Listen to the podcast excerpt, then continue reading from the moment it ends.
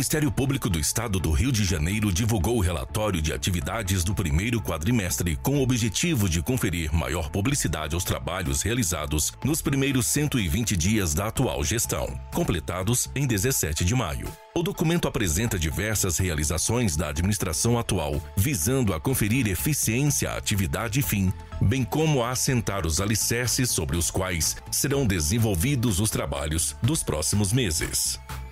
Abre aspas.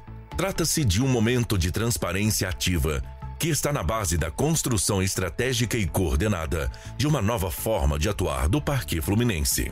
Nesse contexto, é responsabilidade do gestor apresentar seus planos e propostas ao início do processo e dar constante publicidade aos seus projetos, iniciativas e realizações. Fecha aspas. Destacou o Procurador-Geral de Justiça Luciano Matos.